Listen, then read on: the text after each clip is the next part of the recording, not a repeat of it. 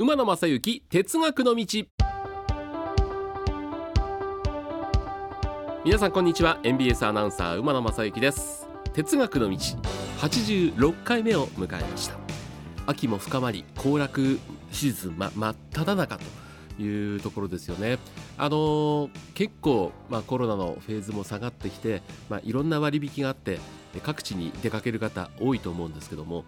えー、先日あのー JR 西日本がサイコロ切符というのを発売しまして、まあ、あのサイコロを振って白浜であったり目的地が出てくるという切符があったんですけどもこの秋口にそのサイコロ切符で我が娘が旅行してきたんですけども白浜が当たって白浜に行ってきたんですけど